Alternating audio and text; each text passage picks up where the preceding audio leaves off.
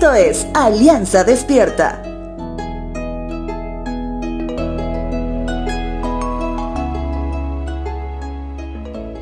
Si hablamos de la palabra de Dios que contiene palabras duras y directas y que de pronto puede incomodar a más de uno, sin duda que debemos pensar en Juan, hijo de Zacarías y Elizabeth.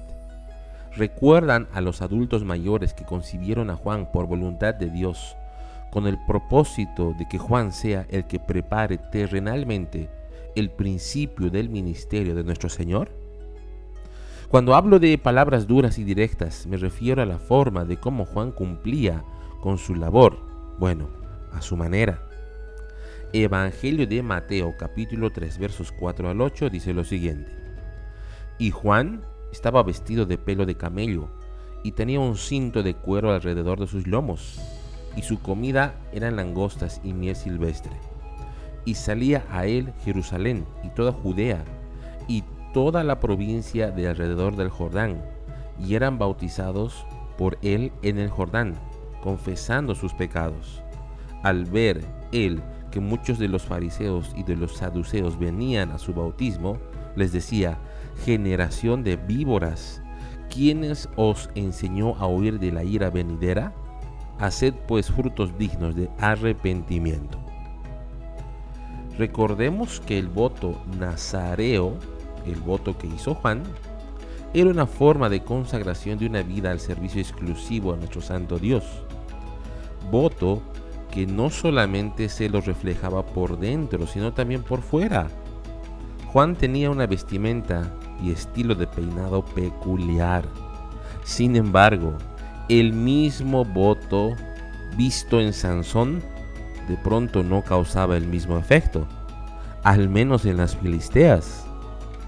Juan, con todo su aspecto peculiar, cumplía su propósito diciendo generación de víboras, a quienes no comprendían quién era y cuál es el propósito del Mesías prometido.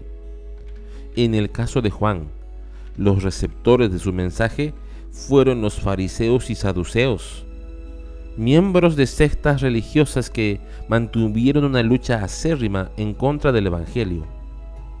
Te pregunto, ¿cómo les hubieras hablado tú a ellos? En una traducción al lenguaje actual, nos refleja de la siguiente manera el por qué Juan habló así. Versos 8 al 10 dice, demuestren con su conducta que han dejado de pecar. No piensen que se salvarán solo por ser descendientes de Abraham. Si Dios así lo quiere, hasta estas piedras las puede convertir en familiares de Abraham. Cuando un árbol no produce buenos frutos, su dueño lo corta de raíz y lo quema, y Dios ya está listo para destruir a los que no hacen lo bueno. Recuerda, puede ser palabra suave o dura, pero el mensaje es el mismo. Solo quienes han decidido cada día enfrentar al pecado y mantener una vestimenta santa podrán estar incrustados a la fuente de vida, que es Cristo Jesús.